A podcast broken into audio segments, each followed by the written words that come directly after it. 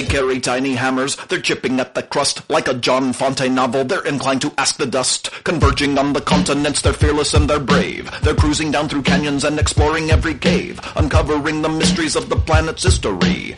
Deep into the Cambrian for all the world to see. The geologists are coming, yes, they're trudging down the hill. When they say that mountain's young, they're talking 10 to 20 mil. They're classifying rocks from destruction to rebirth. The geologists are coming, they're converging on the earth. The G is for granite, the E is for eon. O is the outcrop which they're inclined to be on. L is for the layers showing how things have evolved. The O is for oh my, another puzzle to be solved. The second G is meant to give a little bit more insight. For nine times out of ten, a granite rock is granodiorite. The I is for igneous, the S is for sand. The T is for the timeline that they're holding in their hand. The geologists are coming, they're emerging from their tents, braving steep volcanoes to explore volcanic vents. They take note on the processes that shape the planet's crust. They're driven to inquire, explore this earth they must. The geologists are coming, yes, they're trudging down the hill. When they say that mountains young, they're talking 10 to 20 mil. They're classifying rocks from destruction to rebirth. The geologists are coming, they're converging on the earth.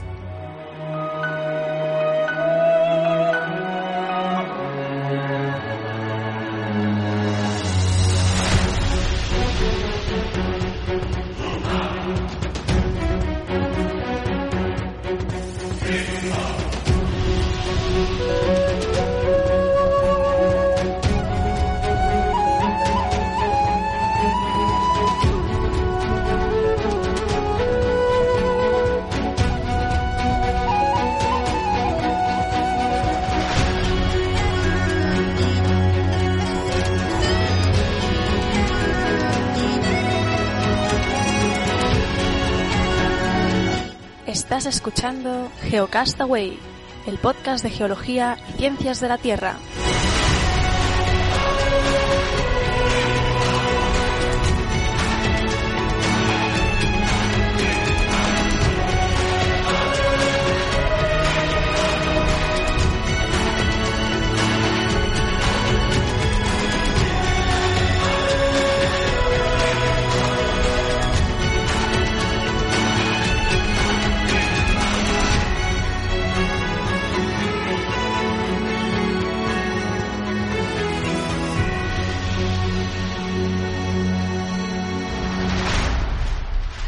Saludos geonáufragos del mundo, bienvenidos a Geocastaway, el podcast de geología y ciencias de la Tierra. Hoy es 28 de abril de 2016 y es el programa mensual número 72. Conmigo están, bueno, por cierto soy Carles desde los estudios centrales en El Salvador y, y, y este que se está quejando es Oscar desde eh, la sucursal en Barcelona. Hola, geonáufragos, bienvenidos a nuestro pequeño podcast de geología aquí desde los estudios semicentrales.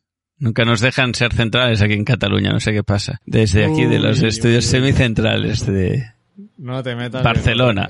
en- Nos metemos en política de vez en cuando, pero poco. Sí, ahora que tenéis nuevas elecciones, ¿no? Sí, aquí en España estamos distraídos. A ver, ya podían dar parte del presupuesto de las elecciones a, a los podcasts y así estaríamos más desahogados. Eh, y al otro lado de la península, tirando para abajo, tenemos a Vicente también, ¿no? Hola, desde, bueno, desde las periferias. Yo no, no tengo estudio, estudio ni central, estudio ¿no? central ni nada tengo. Así que nada, pero estamos igual aquí, ¿eh? Para grabar y para pasar un rato hablando de geología y de otras cosas. Así que nada, Para lo que haga falta. eso es. Hola a todos los geográfragos. Muy bien. Eh, por cierto, que hemos presentado un vídeo a un concurso y no lo hemos puesto en YouTube porque no sé por qué, la verdad, porque las bases no prohibían que estuviera eh, en YouTube, pero bueno, de momento lo podéis ver en, en la página web del concurso que es On, TV, ahí estará el link si entráis en nuestro nuestro Facebook y, y ahí podréis verlo tranquilamente el, el vídeo. Sobre pues nada, un poco el tema de estratigrafía y de la superposición de capas, ¿no? El principio de superposición, la datación relativa y a ver si, si, os gusta, pues creo que podéis hasta dejar comentarios ahí. No sé si eso influye a la hora de la elección al jurado que haya más comentarios o no en, en los vídeos. En principio no, no tendría por qué, pero no está de más que, que si os gusta pues dejéis algún comentario ahí en la, en la página web. Así que, bueno, pasaros por el, por el Facebook del programa que ahí está, está el link de, de este vídeo que hemos presentado y que, bueno, luego ya va a estar en nuestro canal de YouTube. ¿En el Twitter no lo vamos a colgar, Carlas? Bueno, sí, sí, también. Ah, vale, bien. vale. Como solo hablabas de Facebook, digo... Twitter y Facebook, Le, han, le han untado los de Facebook este episodio. No, lo que pasa es que como en Twitter publicamos más, a lo mejor pues mm, tienen que ir tirando para atrás en el tiempo y es más difícil encontrar ese tweet en concreto y en Facebook creo que pues está más más accesible más más visible. Eh, Quizá lo más fácil es que lo publiquemos también, perdona, en nuestro canal de Telegram. A ver, explica esto. Tenemos canal de Telegram, ¿no? Somos pioneros desde hace tiempo, por lo que he visto. Mm, Pioneros, bueno, yo hice el canal, pero nunca lo usamos, pero veo que tú que eres más fan de Telegram, vas a ser el Sí, yo la verdad community es que- manager en Telegram, porque yo no, no le veo todavía cómo funciona eso. No sé si puedes explicar cómo va, o porque es como un Twitter o qué. No, es un, un puesto de difusión de noticias. Sí, podría decirlo en Twitter. La gracia es que te llega directamente al móvil y la gente que está más acostumbrada a esto de mensajería directa, pues... Eh, aquí en Cataluña muchos sitios lo han empezado a utilizar. Es como un WhatsApp, ¿no? Como ¿O un? WhatsApp, pero unidireccional, por decirlo de una manera. O sea, no hay inter- no solo es de recibir. O sea, Sí, nos, nos eh, siguen lo que sería un canal de difusión solo es de recibir. Luego puedes hacer megagrupos, que eso también lo podíamos hacer un día, de megagrupo de todos los seguidores nuestros de Geocastaway, si quieren chatear con nosotros, pues también podíamos crear un megagrupo de Eso se Geocastaway. puede hacer. Ay, mira, eso estaría Sí, bien. sí. Pero bueno, eso Así te lo dejo que- a ti. Ya, ya me encargaré yo, pero que sepáis eso, que tenemos un, un canal de difusión y que solo tenéis que buscar allá en, dentro del Telegram, que es una aplicación como WhatsApp. Eh, la gracia es que es libre y libre en su código, ¿eh? Ya sabemos todos los, lo que te gusta. Lo que me gusta a mí, el código libre, ¿no? Y bueno, espero no decir una barbaridad. Nunca lo he comprobado, pero diría que sí que es código libre. Y, y ¿qué más iba a decir? Eso, y que si buscáis dentro de la aplicación el canal de difusión Geocastaway, pues veréis que estamos ahí. Y Muy nada. bien. Y, es- y antes hablábamos, eh, Snapchat, que nos vamos a meter en ese embolado. Por cierto, que me he hecho uno- una cuenta particular para ver cómo funcionaba. Me podéis buscar como GeoCharlie también en, en Snapchat, pero bueno, estoy en fase inicial y no le acabo de ver el truquillo a, a esto del Snapchat. Y creo que, que no sé si voy a seguir en esa red, pero bueno, de momento he colgado alguna cosa. Así que... Tú ves colgando a ver qué pasa. Como, me podéis buscar como GeoCharlie y quién sabe si en un futuro hacemos un, un Snapchat de GeoCastaway. No sé si iba a- ibas a comentar algo más. Mira, ahora que estamos hablando así de redes sociales y saltándonos totalmente la dinámica del programa que te- en teoría estamos haciendo una introducción, te iba a preguntar si eh, al final hoy hacíamos un Periscope. Ayer hicimos un Periscope. sí, Ayer, hoy, hoy no, ¿verdad? Ah, en directo quieres hacer. Sí. Bueno, No. lo que pasa es que no, no se puede hacer grupal, por eso la intención de, de conectarnos a través del Blab y que nos pudieran seguir a los Sí. tres en, Pero en bueno, si directo. no- Vale, no, llevo, a ver, eh, volviendo a- al tema que siempre traemos, eh, llevo varios días o varios semanales intentando, bueno, intentando no, comentando que hay un problema de abastecimiento de agua aquí en San Salvador y ya en el último semanal pues dije que en el mensual trataría un poco el tema. No me voy a extender, pero sí comentaros que, bueno, eh, en la... En Bueno, ¿Sí? sí, que decir que, que en el último semanal estuvimos hablando de los terremotos, que en este mensual no vamos a hacer comentario alguno, que decir que en el, en el anterior semanal a este eh, sacamos imágenes y estuvimos hablando un poquito del terremoto de, Ecuador. Para aquellos que igual solo escuchan el mensual y estaban esperando que hablásemos de eso, lo, tenéis en el, en el mensual.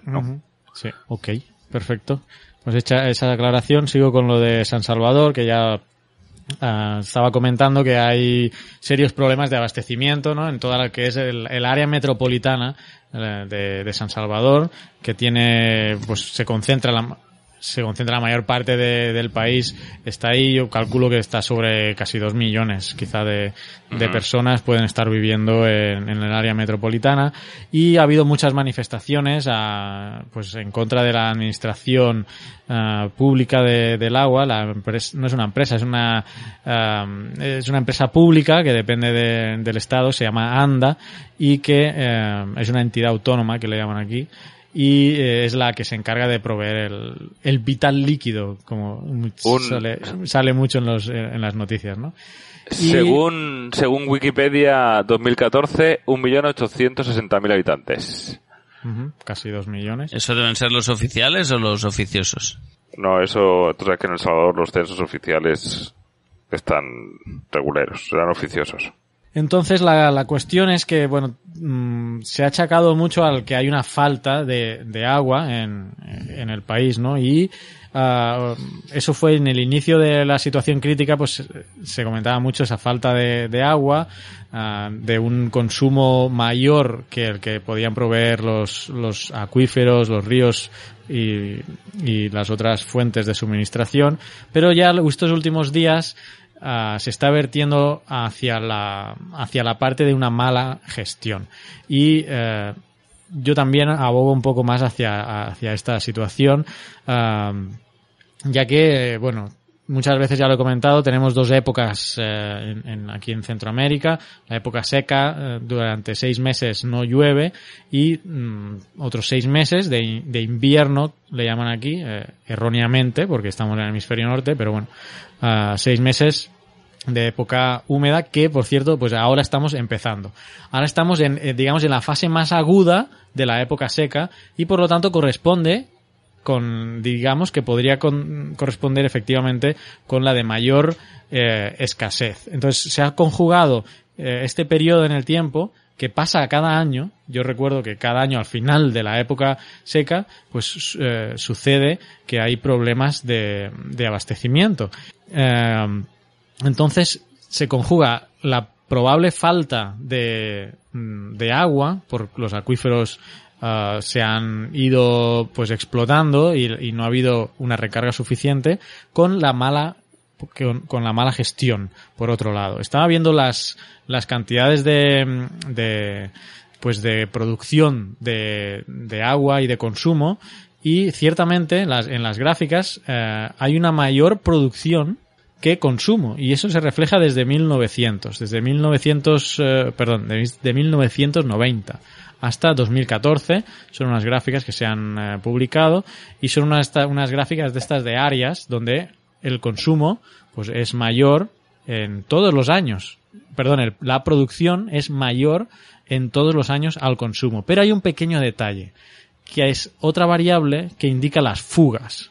Y en, este gráfico de áreas, las fugas obviamente eh, quedan muy por debajo de las otras dos, pero si sumamos el consumo que se produce más las fugas calculadas, en muchos em, años es superior a la producción.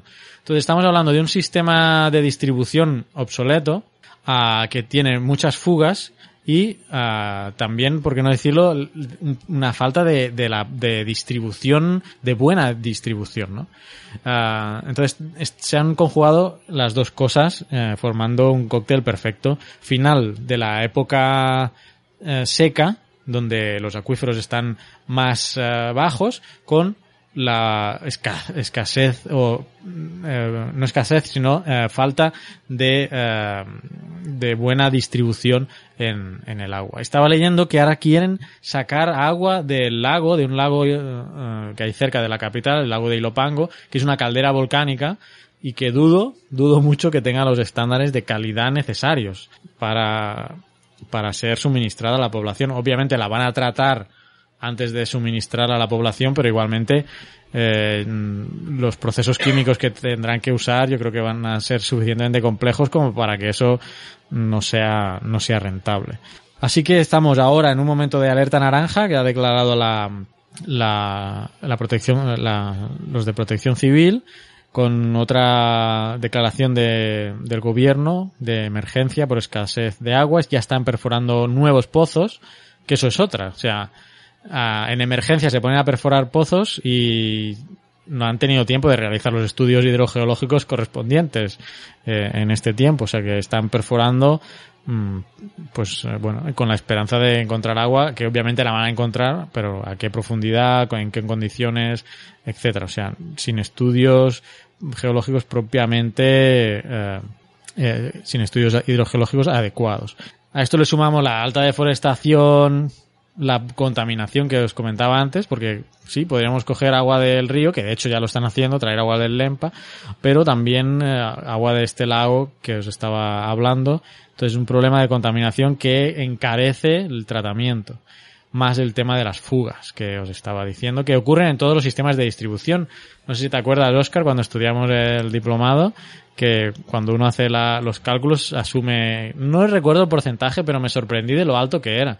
Que tenía 30%. Que tenía que establecer. 30%. Imagínate, este, suponer un 30% de fugas uh, es un valor elevado. Y pues si, si eso es lo que se asume normalmente, y aquí estamos, no he hecho el cálculo, pero estamos hablando de más del 30% seguro aquí en El Salvador. Carlas, no le digas fugas, dile recargas. Sé positivo.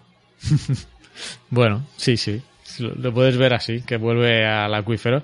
Pero en cualquier caso, uh, es un, es un agua que sale del sistema de distribución. No, sí, sí, está claro que, ya que la, las, que, que las fugas ya la has no- no- tratado. digo que las fugas no interesa que se pierdan lo mínimo posible, a no ser que realmente estés buscando una hacer una recarga artificial por algún tema en concreto, como puede ser una pantalla, una intrusión salina o lo que sea, pero entiendo que en el caso de San Salvador son pérdidas descontroladas y tendríamos que hacerlo porque si no luego tienes las campañas estas de de de sensibilización cuando hay sequía de cierre usted bien el grifo y te enteras que luego hay pérdidas en red tan fuertes que que por cierto estamos he dicho el valor de 30% eh, de pérdidas pero eso se asumía en en la red de saneamiento no en la red de aprovisionamiento de agua. Para agua, para aprovisionamiento de agua debe ser menor, debe ser un 5 o un 10% acá.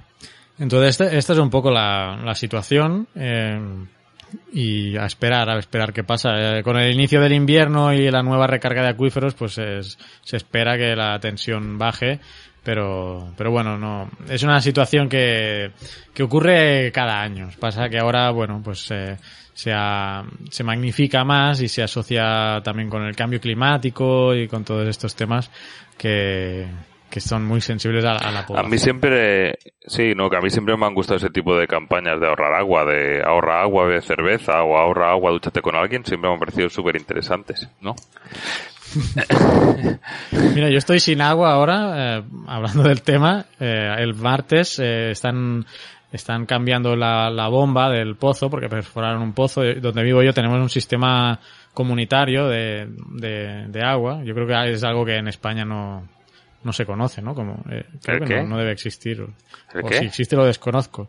Los sistemas comunitarios de gestión del Ah, agua. yo creo que aquí está, está, está superado, ¿no? Creo que igual en algún, en, en algún pueblo, algún sitio así recóndito han tenido que hacer alguna cosa, pero Sí, iba a decir yo, mi pueblo se abastece de unos, unos pozos. de unos pozos públicos. Sí, sí. Y vendemos agua a los pueblos de al lado, creo. No, ya, no, pero ¿quién, la gestión de, de eso, ¿qui- ¿quién la lleva? Seguro que la lleva alguna empresa que está mancomunada con otros municipios. Eso en la, por- en la floresta. Ah, di- mira, es, no lo tengo claro, ya, mira, me informaré para O otro. sea, no creo, episodio. no creo que haya una asamblea de gente del pueblo que No, decida- debe ser o algo municipal o, o una empresa Claro, a nivel. ahí, ahí es lo que voy, ahí es lo que voy. De diputación, Entonces, quizás. aquí, claro. Entonces, yo, no, yo digo aquí, gente de la comunidad forma la asamblea, o sea, forma la- una junta directiva, digamos, y, y son los que llevan la, la, la junta del agua. Y, y bueno, pues nada, están, han perforado un pozo nuevo y están haciendo el cambio de bomba del pozo viejo al nuevo y tienen que hacer pruebas luego también para ver eh, si está todo correcto y tal. O sea que desde el martes, y hoy es jueves, llevamos sin agua. La previsión es que estemos seis días sin agua. Así que te digo yo que mejor gestión del agua estos días eh, no puedo hacer, ¿eh? porque estamos a- usando cada gota eh, cuenta. Y mm, no sé por qué estaba contando esto. Bueno, por lo de las campañas, ¿no? Del agua, supongo. Sí. Y nada, esto era un poco el tema de San Salvador y de la intro.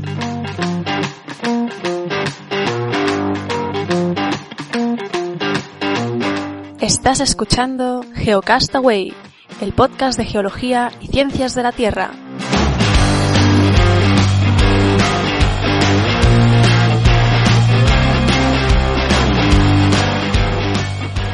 Paleontología con Fernanda Castaño. Hola amigos de GeoCastaway, soy Fer Castaño. Ya tengo mis entradas para el estreno de Civil War y sí, soy Team Iron Man, no me juzguen. Este mes se publicó un estudio fascinante sobre la extinción de los dinosaurios no avianos, del que ya estuvo hablando antes Carles, pero, y esto siempre quise decirlo a pedido del público, voy a dar algunos detalles más sobre el mismo.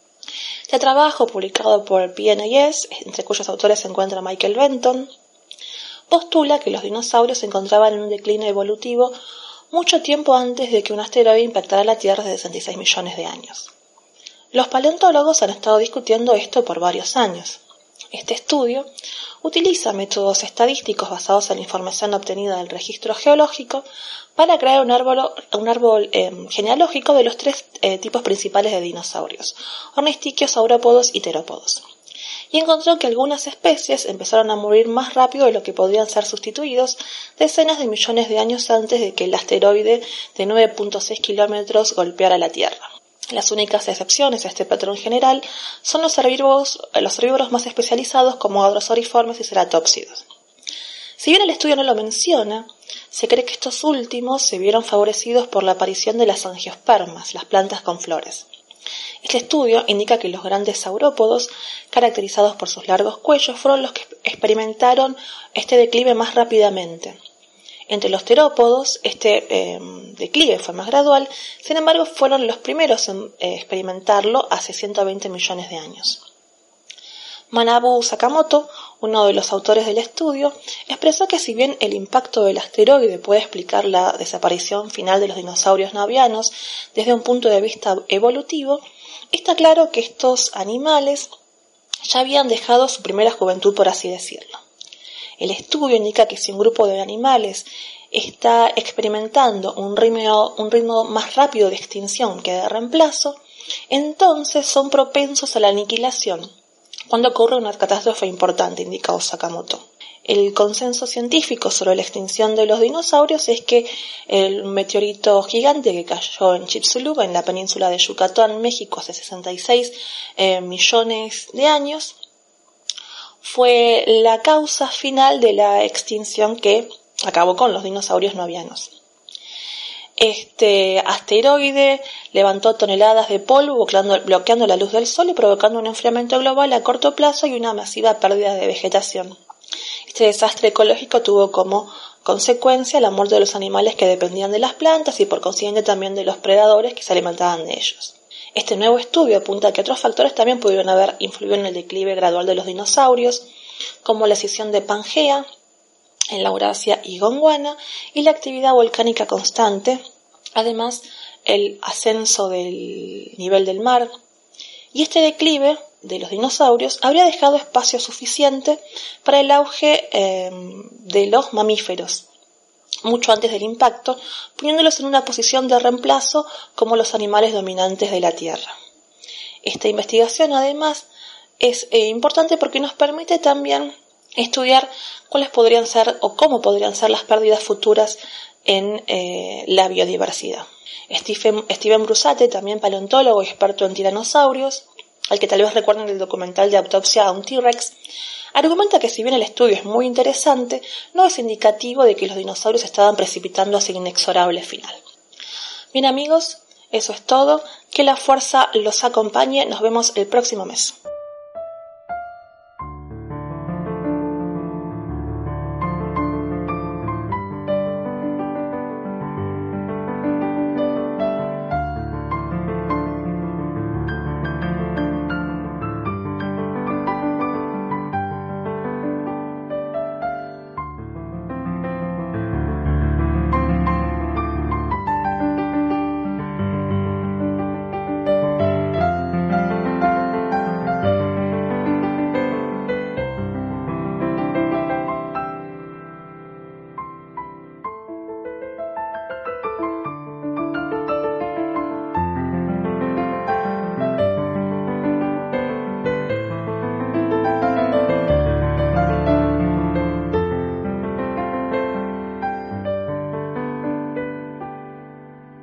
Petrología y Geoquímica por Pedro Castiñeiras. Hola queridos amigos, bienvenidos al eleutérico mundo de la petrología y la geoquímica. Después del deprimente final del mes pasado, en esta ocasión las tornas han cambiado. Esta última semana he recibido una visita de una colega de la Universidad de la Basilicata, en el sur de Italia, y hemos comenzado una colaboración que promete ser, cuando menos, entretenida. Todo surgió el año pasado, cuando se puso en contacto conmigo esta profesora para preparar un acuerdo Erasmus entre nuestras dos universidades, la Basilicata y la Complutense. Según este acuerdo, no solamente nosotros, sino también alumnos de nuestras facultades podían realizar estancias de intercambio financiadas por el programa Erasmus. La verdad es que ya tenía este asunto medio olvidado, pero hace cosa de un mes me escribe para decirme que se viene a Madrid y que se va a traer a su doctoranda también. La idea era que impartirían algunos seminarios en diferentes cursos de mi facultad y además concretaríamos diferentes maneras de colaborar. Estos seminarios resultaron ser muy muy interesantes. Aprendimos todos geología de una zona de Italia poco conocida para nosotros, la parte meridional. Descubrimos lugares espectaculares, con secciones de ofiolitas muy bien preservadas. Ya os hablé en una ocasión de las ofiolitas de Albania, y de hecho estas ofiolitas italianas son equivalentes a las albanesas, pero os refresco la memoria. Una ofiolita es un conjunto de rocas pertenecientes a una corteza oceánica que representan un antiguo océano involucrado en una colisión. Es decir, son rocas con una evolución geológica compleja, una primera etapa de magmatismo básico y metamorfismo de fondo oceánico, de baja presión, y una segunda etapa de metamorfismo orogénico, de mayor presión. Solo el relato de qué evidencias aparecen en la roca de estas dos etapas metamórficas daría para un programa, pero os voy a contar solamente una parte de la historia que tiene unas aplicaciones, digamos, inesperadas. En esa sección de corteza oceánica encontramos una porción del manto, unos gabros que representan las cámaras magmáticas justo por debajo de la dorsal oceánica y unas rocas llamadas piloblavas o lavas almohadilladas, que son rocas volcánicas submarinas formadas a lo largo de esa dorsal. Me voy a centrar en la evolución metamórfica de ese manto. En principio se trataba de peridotitas de tipo lerzolitas, es decir, rocas ultramáficas constituidas por olivino y dos tipos de piroxeno. La intensa circulación de agua que tiene lugar en la zona de la dorsal hidrata esos minerales y los transforma en otros minerales del grupo de la serpentina. Así se forman las serpentinitas, que son rocas metamórficas resultantes de la intensa hidratación de un manto peridotítico. Pues bien, algunos de estos minerales del grupo de la serpentina pertenecen también a otro grupo de minerales conocidos de manera informal como asbestos. Seguro que os suena el nombre, porque son minerales cuyas propiedades físicas los hacen perfectos para la construcción. Son flexibles, resistentes e ignífugos, pero son cancerígenos. Y eso que los asbestos de la serpentina no son los peores, son peores los anfibólicos. Bueno, pues la doctoranda de mi colega italiana está estudiando estas serpentinitas y se ha encontrado con evidencias de una reacción metamórfica muy curiosa. Resulta que la serpentina reacciona con el CO2 para dar carbonato magnésico, llamado magnesita, además de cuarzo y agua. Han visto pequeñas venas de carbonato atravesando las serpentinitas y en esas venas aparece también cuarzo. No sé si os habéis dado cuenta, pero gracias a esta reacción matamos dos pájaros medioambientales de un solo tiro. Por un lado, neutralizamos la presencia de asbestos de tipo serpentina y por otro, fijamos CO2.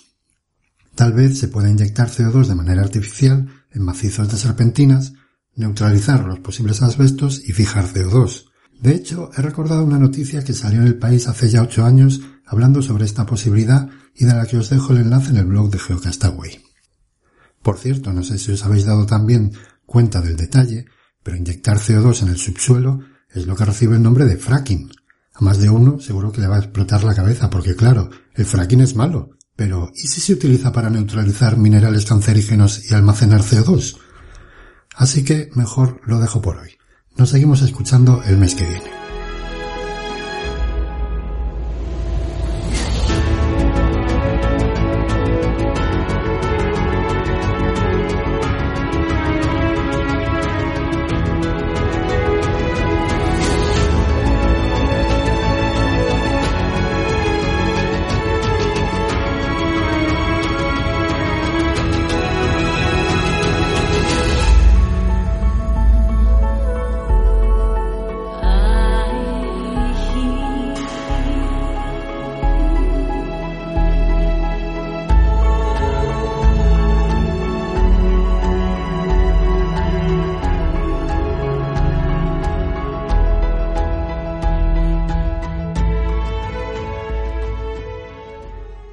Exploración espacial por Naum Chazarra. Hola a todos. Este ha sido uno de los meses más tranquilos de movimientos en lo que respecta al Curiosity. Apenas se ha movido unos 100 metros, pero se encuentra investigando con mucho detalle varios afloramientos rocosos cercanos con sus diversos instrumentos desde el uso de imágenes hasta la toma de muestras con su taladro, y se ha encontrado con una de las superficies más difíciles por las que circular en estos 44 meses de actividad sobre la superficie del planeta. Mientras tanto, el Opportunity ha subido la ladera más inclinada a la que se ha enfrentado ningún rover marciano, con más de 30 grados de inclinación en la zona conocida como la cresta de Knudsen, donde se encuentra ahora mismo. Y precisamente, aprovechando el gran archivo de imágenes de Marte, un equipo de investigadores han creado una técnica que permite aumentar drásticamente la resolución de las imágenes de su superficie tomadas desde órbita.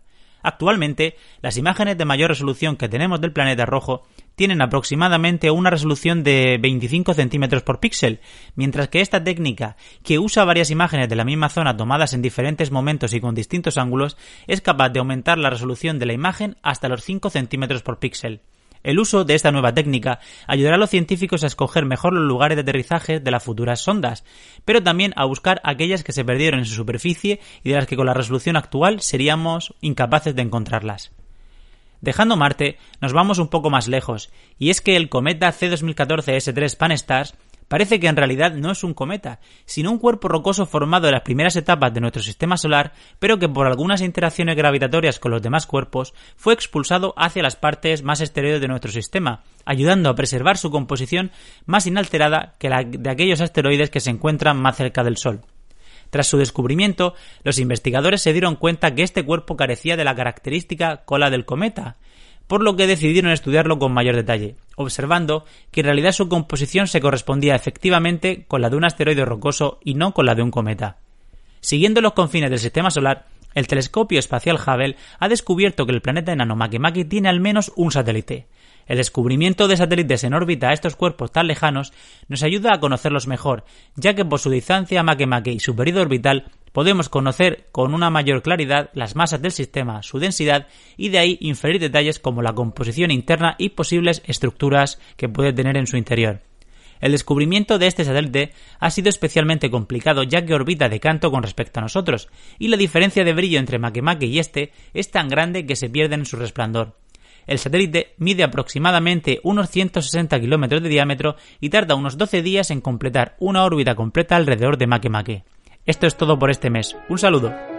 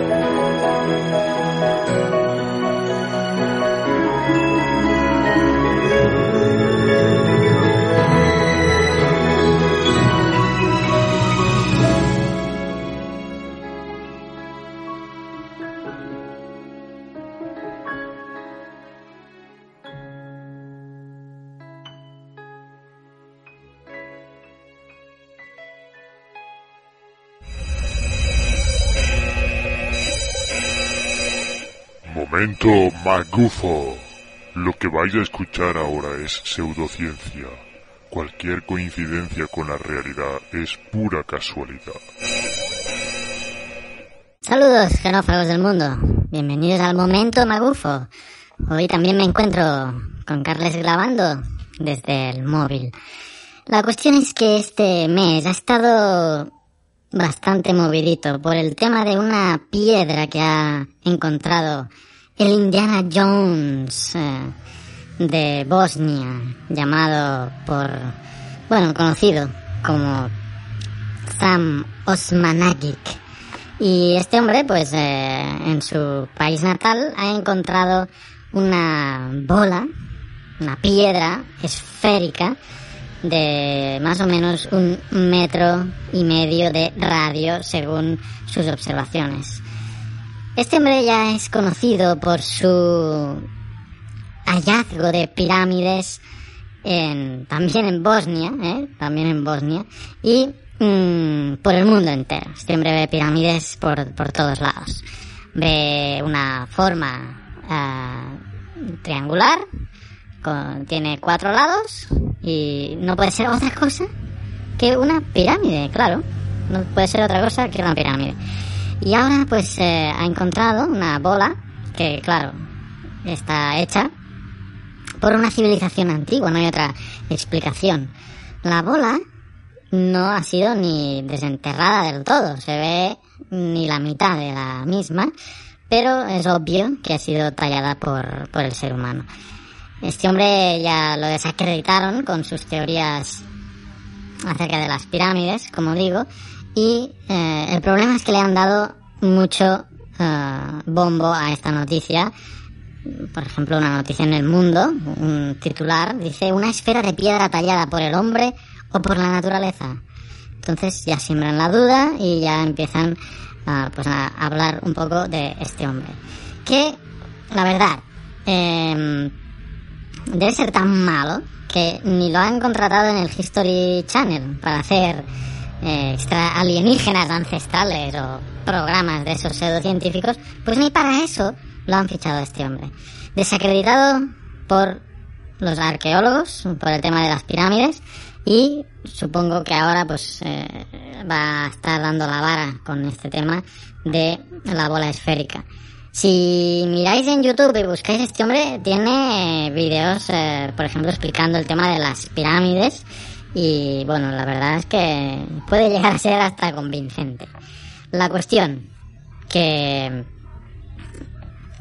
Mm, los comentarios, por ejemplo, en RT, en este diario RT, son también espeluznantes. tiene los comentarios, eh, voy a leer comentarios que hay aquí. Este Indiana Jones, como le llaman, tiene un doctorado en sociología, máster en ciencias de economía internacional y dos años como docente en sociología en la Universidad de Sarajevo, o sea, justificando sus conocimientos. Hoy, si queréis naranjas, se oye de fondo, creo, ¿eh?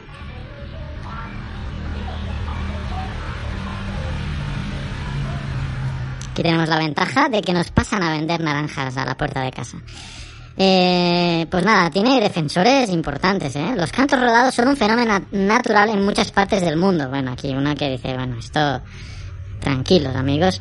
Eh, luego dice alguno, todavía es muy prematuro hablar de civilizaciones prehistóricas con tecnología punta. Pero aquí sale un defensor ¿eh? en el anterior que decía todavía es muy prematuro Aún así hay que tener en cuenta esa posibilidad. Esperemos los informes arqueológicos. Entonces el defensor, bueno, en eso estamos. Luego el otro dice, lo más pronto posible en cuanto estén los resultados, pásenmelos. Muy bien.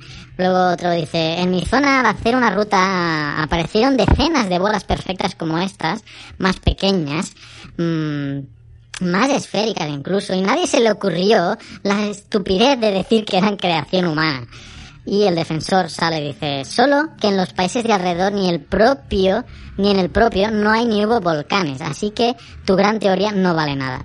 Bueno, esto es porque, eh, bueno, en materiales volcánicos, uh, y aquí en El Salvador yo he visto esferas de ese, mm, quizá no de esa dimensión, pero uh, el basalto pues se erosiona de una manera que se llama eh, disyunción volar, por ejemplo, y tiene otros nombres como erosión esférica, queréis recordar. O sea que la naturaleza puede producir perfectamente ese tipo de estructuras eh, redondas, que en este caso, pues no está mm, a la vista ni la mitad de la esfera. O sea que eh, en algunos de los comentarios, pues tienen, los defensores tienen un punto de razón. Y el punto de razón que les doy es, ¿Por qué criticáis si no habéis venido, no la habéis visto y no habéis hecho análisis y no eh, tenéis eh, datos suficientes como para opinar?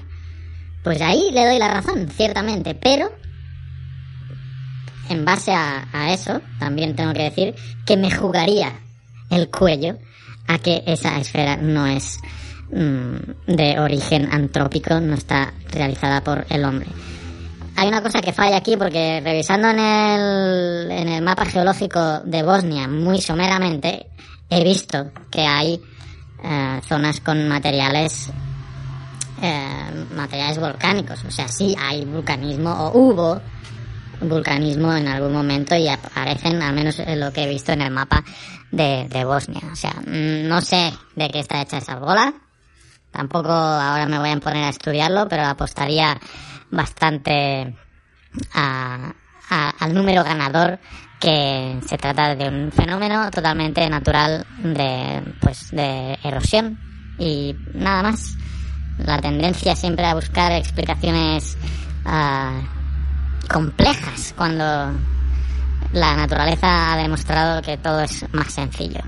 Si tenéis opinión sobre esto, seguro que ha salido en bastantes medios por, por ahí donde estéis, lo habréis podido leer, pero tampoco ayudan ¿eh? estos titulares que decía antes, ¿no? Un Indiana Jones encuentra una gigantesca bola de piedra en Bosnia, o la que os decía antes de sembrando la duda ya de tallada por el hombre o por la naturaleza. En fin, hasta aquí el momento magufo. Nos vemos el mes que viene. Adiós. The geologists are coming, they're converging on the earth.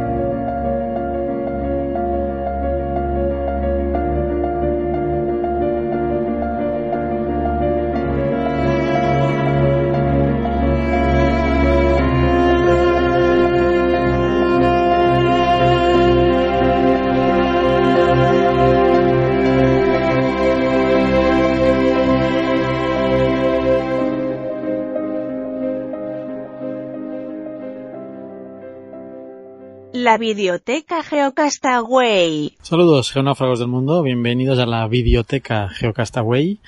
En esta ocasión estoy grabando por motivos que no vienen a cuento. Estoy grabando en el, en el móvil, así que puede que notáis la diferencia de, de audio. Y solo es en audio, además, así que no va a haber videoteca en YouTube. Así que los que nos escucháis en la versión audio de los podcasts, pues sois unos privilegiados en esta ocasión. Y bueno, la verdad es que estoy un poco desanimado porque de los tres documentales que os traigo, solo uno vale medio la pena. O sea que tampoco se van a perder mucha cosa los de YouTube, porque bueno, eh, solo uno, y es cortito además, vale la pena. Voy a empezar con el bueno, digamos, el bueno de hoy, el de, los tres. Unearthing the Treasures of Ariyalur. Ariyalur es una región en, en, la India que se ve que, pues, eh, yo no la conocía, pero es eh, muy fructífera y, y está llena de eh, fósiles y es bastante conocida entre los paleontólogos. Y este documental que es, está libre, está en YouTube, pues va un poco de eso, ¿no? El seguimiento de, de dos paleontólogos acerca de los, como dice el título, los tesoros de Ariyalur dura unos 25 minutos. Tampoco es una cosa eh, alucinante, pero bueno, de lo que traigo hoy es el mejor. El, he estado mirando y la productora es Nirmukta, que es una organización para la ciencia y la humanidad, pero si entráis en la página web hay unas secciones de pseudociencia y religión, o sea que, bueno, la verdad, eh, no sé por dónde pillar esta organización, Nirmukta, que ha elaborado este pequeño documental, que este documental pues sí no tiene nada de pseudociencia ni nada, eh, simplemente narra o explica un poco la, eh, la variedad eh, paleontológica de esta región de Ariyalur. Luego seguimos con otro documental que a priori pintaba bien de la PBS, Public Broadcasting Service, del 2014, de hecho, ya he traído varios documentales de la PBS a, la biblioteca y este no es que sea malo, sino que eh, no aporta nada nuevo. Se llama Earth the Inside Story. Tierra, la historia desde dentro o algo así. Y digamos que narra un poco lo que mm, muchos eh, documentales eh, pues ya, ya explican, ¿no? La tectónica de placas, el choque de placas, cómo eh, se produce la subducción y de eso provoca terremotos y, mm, y volcanes y un poco hace un repaso muy genérico de, de, de, todos los fenómenos geológicos que ocurren en la Tierra. Si obviamente a lo mejor puede ser un documental interesante para pues para alumnos a lo mejor de, de, de la ESO, de, eh, de bachillerato que están empezando a, a, ver temas de geología y puede ser, puede ser interesante. Pero mm, bueno, para los que ya llevéis tiempo siguiéndonos en la biblioteca, ya hayáis visto otros documentales que hemos recomendado, eh, pues lo que explican aquí nos va a suponer nada, nada nuevo ni, ni espectacular, ni en explicaciones ni, ni visualmente. Y por último, os traigo uno que me ha cabreado sumamente. Este lo he visto en Netflix. Netflix se llama Catching the Sun, eh, como pues cogiendo el, sol, agarrando el sol, de Shalin eh, creo que es del 2015, y eh, lo que a priori pintaba bien, porque es este documental Catching the Sun, uh, es sobre la energía solar, ¿no? El aprovechamiento de la energía solar y mmm, cómo deberíamos uh, ir avanzando hacia un mayor aprovechamiento de la energía solar. Eso es el planteamiento a priori y yo me esperaba un documental más o menos bueno, ¿no? Pero lo que uno se encuentra ahí es el seguimiento de una o el uso de una energía solar exclusivamente al menos así es la impresión que me ha dado a mí exclusivamente como un nicho a explotar como una oportunidad de negocio para ganar dinero. Uh, hay una hay un seguimiento a gente en, en un pueblo de Estados Unidos que están sin trabajo y bueno como este es un posible una posible salida dada el alza del uso de las energías renovables, pues se han puesto a estudiar cómo instalar paneles solares, ¿no? Y eh, ellos, pues, están en una situación económica eh, compleja y difícil, y en el propio documental, en el propio documental, sale una declaración de uno de estos estudiantes, dice yo lo que quiero es trabajar, me da igual de qué. O sea, no es una convicción de usar la energía solar uh, para mejorar la calidad del ambiente, que sí se toca en el, en el documental, es obvio que si ya ni se hubiera rozado mínimamente ese asunto, ya hubiera sido el colmo. Pero mmm, no, no, no, queda manifiesto, ¿no? Eh, se trata el documental al verlo, la impresión que da es usemos la energía solar porque es una oportunidad de negocio a explotar y aquí hay mucho dinero. Así que, uh, así es el tema. Si sigue básicamente a tres personajes, uno es este estudiante o ese grupo de estudiantes que están estudiando un módulo para instalar paneles solares, porque vienen de, de unas condiciones económicas muy pobres y necesitan trabajo y punto. O sea, que hubiera dado igual seguir a esta gente que está instalando paneles como a otros que están aprendiendo a, a poner tornillos en una cadena de montaje. Hubiera dado absolutamente igual. Luego siguen a otro activista de la energía verde, que no me acuerdo cómo se llama, All Green o algo así, la asociación, que lo llaman desde el gabinete de, de Barack Obama también para hacer políticas medioambientales, pero siempre con la visión económica de que eso producen, produce uh, puestos de trabajo. Y eso es lo que a mí me ha, me ha molestado más del, del documental. Um, si lo vieseis o si lo, lo veis, pues ya me daréis vuestra impresión de lo que os ha parecido, si también os ha parecido como a mí, que, esta visión para mí es totalmente equivocada y, nefasta. Y luego también sale otro personaje que es un empresario de instalada, de, también un empresario chino que instala también eh, paneles solares, una mega empresa de, de energía solar que, bueno, viaja por el mundo y llega, y al final del documental termina que en una, en un descampado enorme dice aquí voy a construir una empresa y vamos a generar 3.000 puestos de trabajo y no sé qué más. Entonces, eh, profundamente decepcionante para, para mí, al menos, este Catching the Sun. Y bueno, si lo, si lo veis, eh, no es que no lo recomiende, sino que pues me, ha, me, me, ha defraudado y, y si lo vieseis, pues espero vuestra opinión.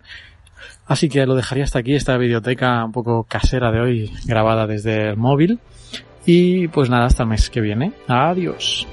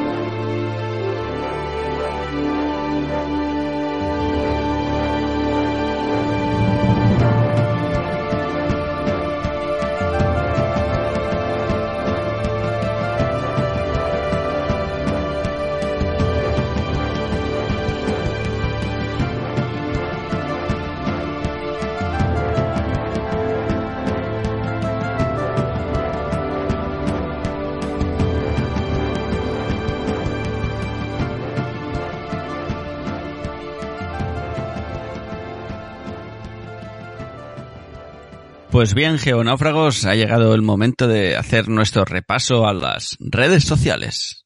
Eh, tenemos nuestro amigo Twitter con 2.703 seguidores. Hemos llegado a los 1.700, que no lo hubiese dicho yo cuando empezamos a hacer todo esto, Carlas. Eh, nuestro amigo Facebook nos da ya casi 1.000 seguidores. Tenemos 978.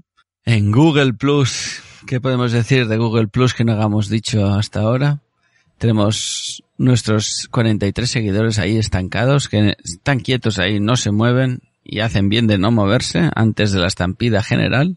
Y por, por casi último tenemos los vídeos de YouTube que le gustan unas 483 personas. Y por último en nuestra plataforma de podcast Evox tenemos 36 likes. Y si no recuerdo mal, Google Plus ¿Qué podemos decir de Google Plus que no hagamos dicho hasta ahora? Tenemos nuestros 43 seguidores ahí estancados, que están quietos ahí, no se mueven y hacen bien de no moverse antes de la estampida general. Y por, por casi último tenemos los vídeos de YouTube que le gustan unas 483 personas. Y por último en nuestra plataforma de podcast Evox tenemos 36 likes.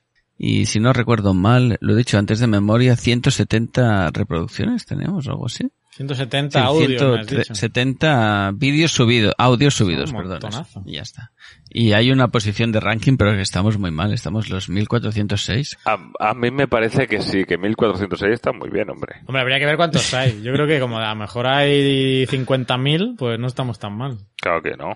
No estamos tan mal. ¿Quién decía eso? Pues no sé. Ah, el presidente del Barça. Era el presidente del Barça, seguramente. Sí, creo que Vete sí. a saber. Bueno, va. Ah, sí, que no nos embauquen. Ahora me ha venido a la cabeza que cuando se enfadó, un día que se enfadó. Bueno, pues nada, tenemos comentarios, ¿no? Me toca empezar a mí comentarios, creo. Y voy a empezar. Sí, empiezo. Sí, empieza, Tengo unos empieza. comentarios del episodio que hicisteis de dinosaurios, Ecuador, BP y California, que creo que es el último que hicisteis, o el penúltimo, el día 26 del 4. Nuestra Sí, el último, el último. compañera, ya diría yo casi, Luisa Ma- María Luisa Castiñeira García, nos decía que gracias por esa explicación del terremoto y por la página de educación.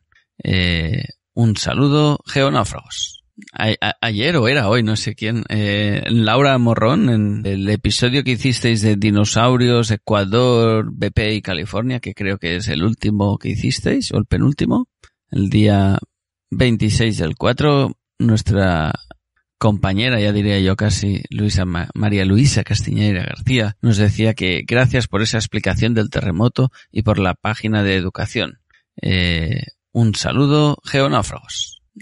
Ayer o era hoy, no sé quién, eh, Laura Morrón en, en su blog decía, cada vez hay menos gente que, que po- eh, pone comentarios, pero hay dos que nunca fallan. La otra no sé quién era, pero la otra era, no lo diríais nunca, era María Luisa Castiñeira, así que gracias María Luisa, de, de, parte de la comunidad que trabajamos aquí en Internet y hacemos cosas por las opiniones porque nos gusta mucho y, se agradece bastante los comentarios. ¿Qué más? Tenemos otro comentario. Eh, como siempre, mi Evernote va un poco lento en cargarse. Se llama Erep. No sé quién es, no lo conozco.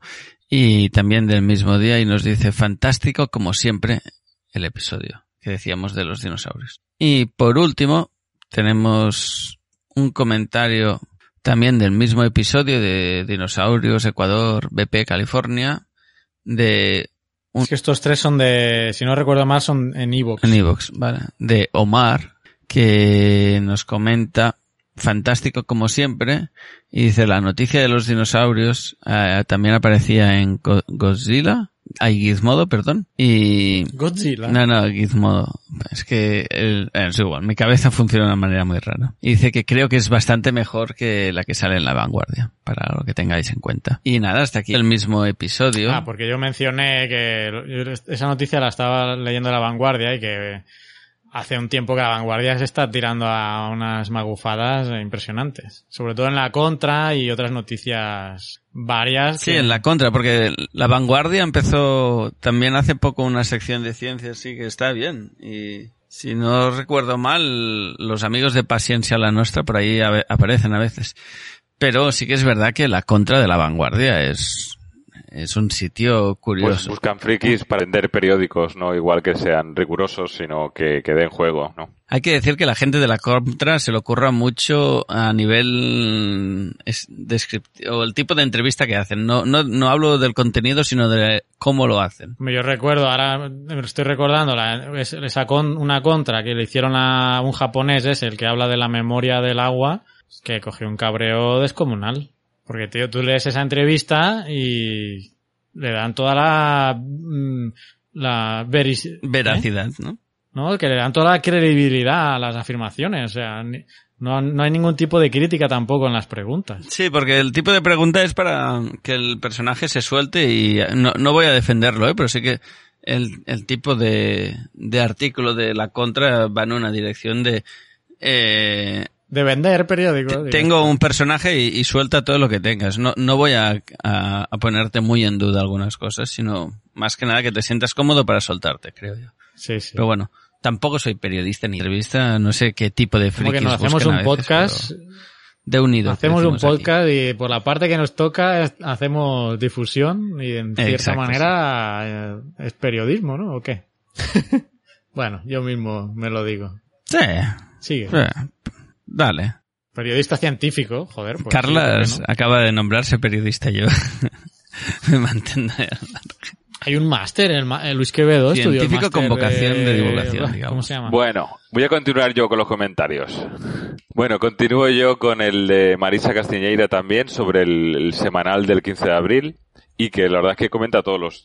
Está como el resumen perfecto del, del semanal, ¿no? Dice que escuchando el semanal Dice, nos interesa la noticia de promover la enseñanza de la geología y ciencias de la Tierra que habían hecho en, en Estados Unidos. SpaceX por éxito al fin, ¿eh? que vimos el evento. Sí. Los fenómenos de, de, relámpagos en las nubes de cenizas volcánicas, curioso y espectacular. El problema de las bombas de agua, la tecnología deberá mejorar en esto. Y las avalanchas de rocas también impresionante. El manuscrito de Newton y, y la fórmula, su trabajo de la piedra filosofal, que es extraño visto desde nuestra posición actual y que hasta el próximo semanal.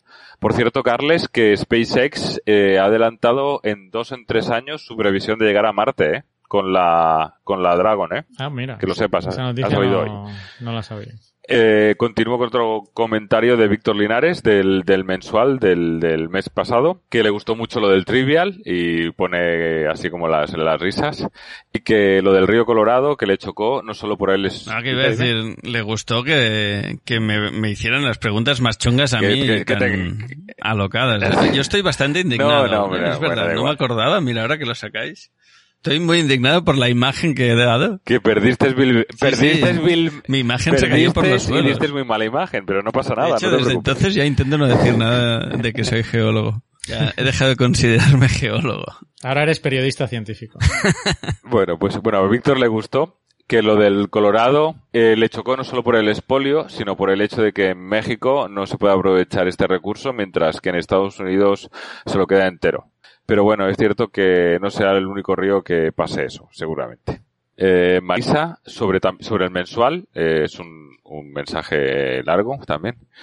Eh, que ha compartido, aquí de nuevo escuchando el mensual, eh, que es lo que más le gusta, eh, que ha compartido el cartel de Ángela Ruiz que tenemos preparado en el, instituto, que es una composición de un dibujo de, de Eulogia Merle y pegado a su libro mecánico, y que en el instituto organizan una semana cultural y este año va sobre pioneros y el departamento de ciencias aporta varios personajes. Unos están preparando algo sobre Wegener, continuado con Marit Zarp, otros están os- otros, esas muchas mujeres de ciencia y tecnología que la historia dejó algo olvidadas, Marit Zarp también, y entre ellas está Angelita y su libro mecánico, precursor del libro electrónico, que nos alegra, eso mucho, que, que, que se le dé un poco de voz y visualización a, esas cosas.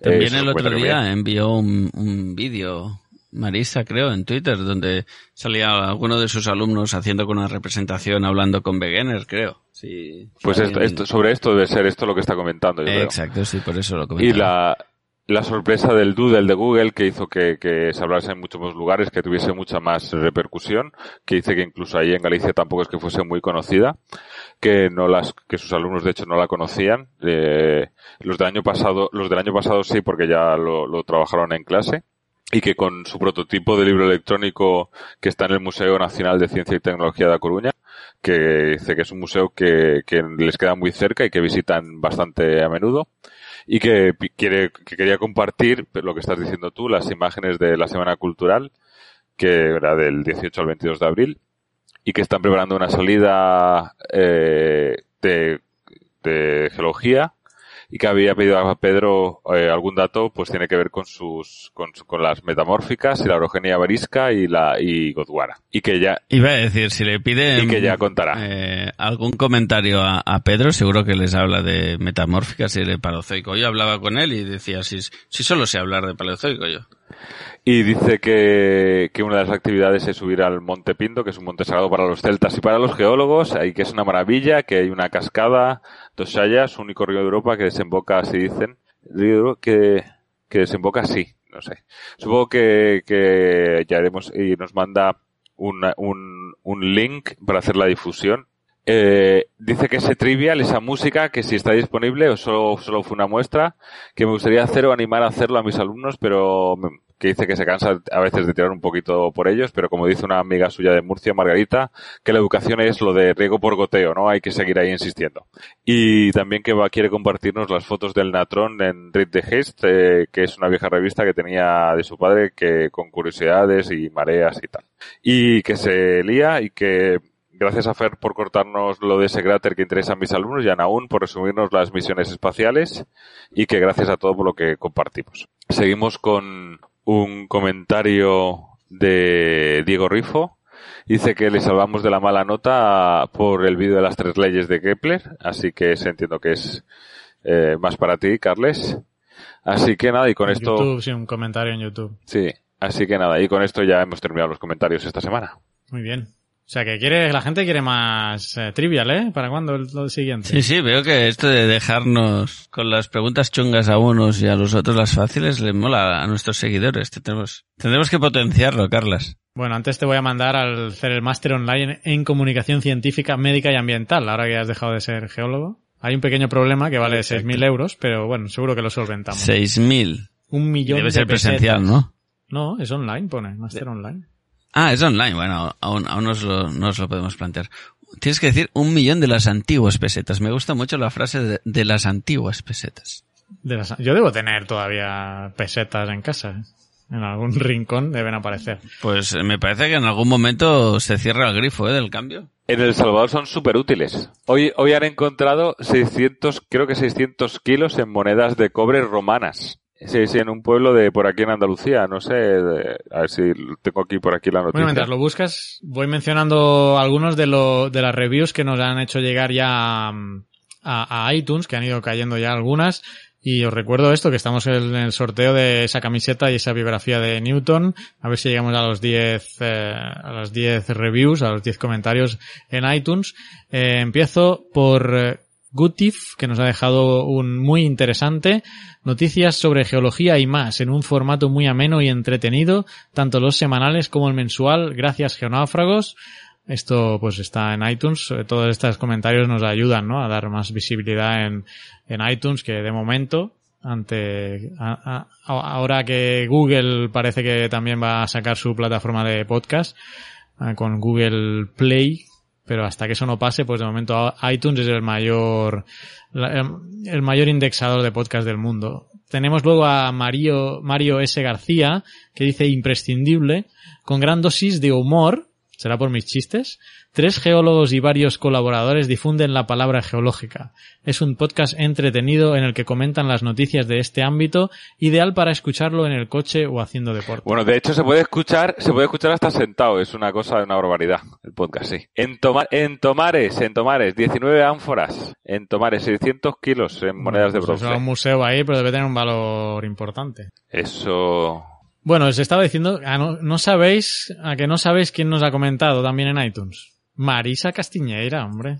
Me encantan estos podcasts de geología. Siempre dis- disfruto con estos podcasts, me mantienen al día de las noticias de geología. Gracias, geonáufragos. También tenemos a UMI6, podcast muy particular, dice, porque aunque pueda parecer aburrida la geología, y así lo decía Sheldon, Hombre, a primera vista puede parecer lo de las rocas corneovenitas, normalmente conocidas como no sé no qué tal. a veces suena ese, ese indicativo, suena en el podcast.